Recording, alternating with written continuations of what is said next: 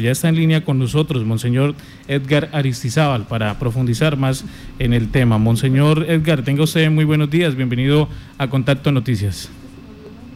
Gracias, muy buenos días, queridos comunicadores, por esta bella labor, a todos los hermanos que nos escuchan allí a través de Violeta Estéreo en Contacto Noticias. Me alegra inmensamente iniciar esta jornada saludándoles y deseándoles lo mejor, la bendición de Dios y el deseo de que sigamos con esa esperanza de vida para responder a todas estas inquietudes que vivimos cada día. Monseñor, ¿de qué se trata este proyecto de escucha, perdón y reconciliación? Bueno, la diócesis de Yopal, a través de la Comisión de Conciliación Nacional, ha ido participando en unos talleres de formación en cuestión de memoria histórica, de la situación de violencia, eh, buscando líneas de acción, eh, animando toda una serie de procesos.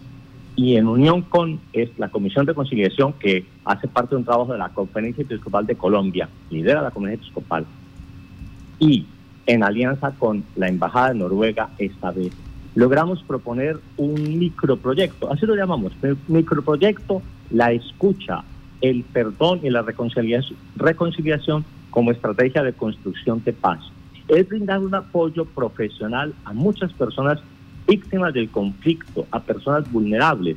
Entonces hicimos una selección de, de dos pequeños grupos, en Yopal y Agua Azul.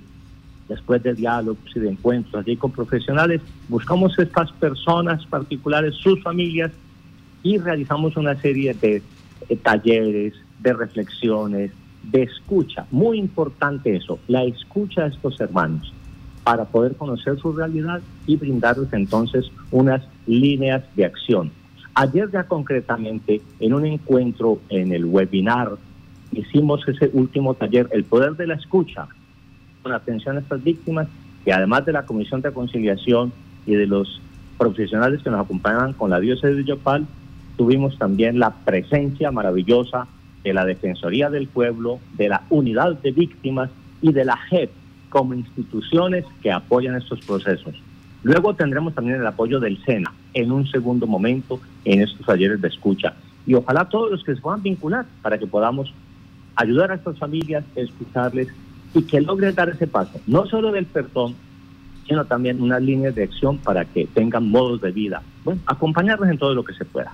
Eso último que usted ha dicho sobre aprender a afrontar esa realidad a contarla, a crear esa memoria histórica, a tener esa, capacidad de resiliencia, pero también a mejorar su, su, estado de vida, sus condiciones de vida. ¿Cómo lo van a hacer? ¿Cómo se ha proyectado esa partecita? Bueno, mi querida Marta y todos los hermanos que nos escuchan, a ver, eh, esperamos que con la Comisión de Conciliación ya vivimos un primer momento, que este taller de escucha y, e, y hemos ido identificando situaciones delicadas. Ahora, seguimos ese taller de escucha, seguimos acompañando eh, eh, y motivando a través de mm, esos encuentros individuales y grupales para el perdón, pero también vamos a ver si logramos comenzar a formar para la vida. Ese formar para la vida será un nuevo momento en el cual, en alianza quizá con el SENA o con otras instituciones, vamos entonces generando espacios de formación, darles a entender a muchas personas que no basta con estarse uno quejando todo el día, soy víctima, soy víctima, y esperando que el gobierno me dé un mercadito o me invite a un almuerzo y a una santa misa, que es lo que a veces muchas veces suelen hacer, y no más. Y espere a ver que ya casi llegan las ayudas. No, no, es que no solamente dar plata. A ver, yo creo que es educar. Tenemos que sacar a la gente de esa conciencia. Soy víctima, no tengo nada que hacer, mi vida se acabó. No, señor, no, señor. Vamos a ver como iglesia, todos, no solo el obispo, no solo los sacerdotes, como iglesia, cada bautizado, vamos a ir acompañando con muchos profesionales estos hermanos y brindarles espacio. Vamos a ver, con la ayuda y la gracia de Dios podamos responder a, esos momentos. Me llamó la atención particularmente cuando uno habla con muchas de estas personas, alguno que decía, yo la verdad no sabía cómo, cómo perdonar y cómo orar con mi oración lograr perdonar a estas personas que me hicieron mal. Y eso ya ayuda a sanar, Marta. Entonces, es mitigar esas consecuencias y buscar espacios para animar en la fe, la esperanza y a través de la caridad poder entonces encontrar momentos bellos de ayuda, generar espacios que ellos puedan encontrar eh, modos de vida también. Monseñor Edgar Aristizaba, en este primer proyecto piloto, ¿cuántas eh, víctimas del conflicto armado participaron? A ver, dar un número exacto me queda un poquito difícil, Marta, pero yo creo que logramos eh, ir al encuentro de unas 60 personas entre cabezas víctimas de hogar y con algunas de sus familias. No es que sea un grupo muy, porque había mucha gente, pero tocó seleccionar y ante todo, me perdona lo que voy a decir, mi querida Marta, a veces creamos conciencia de que cuando hablamos de estos talleres o de estos encuentros de víctimas, vamos a que nos den mercado. Mucha gente quiere eso. Y no, no, no.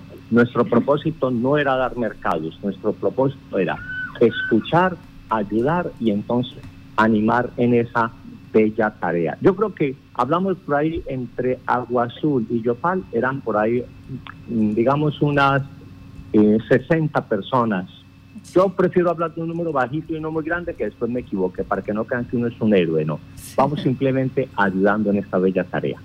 Pues, Monseñor Edgar Aristizábal, muchas gracias por estar en contacto Noticias, por este ejercicio de este microproyecto de escucha, perdón y reconciliación que ha generado ese bienestar para 60 familias en el departamento de Casanare y que eh, va para la segunda fase. Ese es el compromiso que han adquirido ustedes como entidades, eh, como iglesia, junto con las eh, demás que le vienen acompañando. Pues le damos las gracias. Que tenga buen día. Gracias, Marta. Yo espero de todas maneras no solamente el apoyo de todos ustedes como comunicadores, sino también el compromiso de más instituciones. Como ya decíamos, tanto la Defensoría del Pueblo, la Unidad de Víctimas, la JEP, el SENA, pero también necesitamos el apoyo de la alcaldía, de la gobernación, de empresarios. Todos los que quieran unirse, vamos poco a poco, generando espacios de reflexión y de apoyo a tantos hermanos. Dios les pague a ustedes por este espacio de comunicación y que Dios nos dé la gracia de seguir adelante. Feliz día y la bendición de Dios Todopoderoso, Padre, Hijo y Espíritu Santo, les acompañe siempre. Muchas gracias. Feliz día. Buenos días.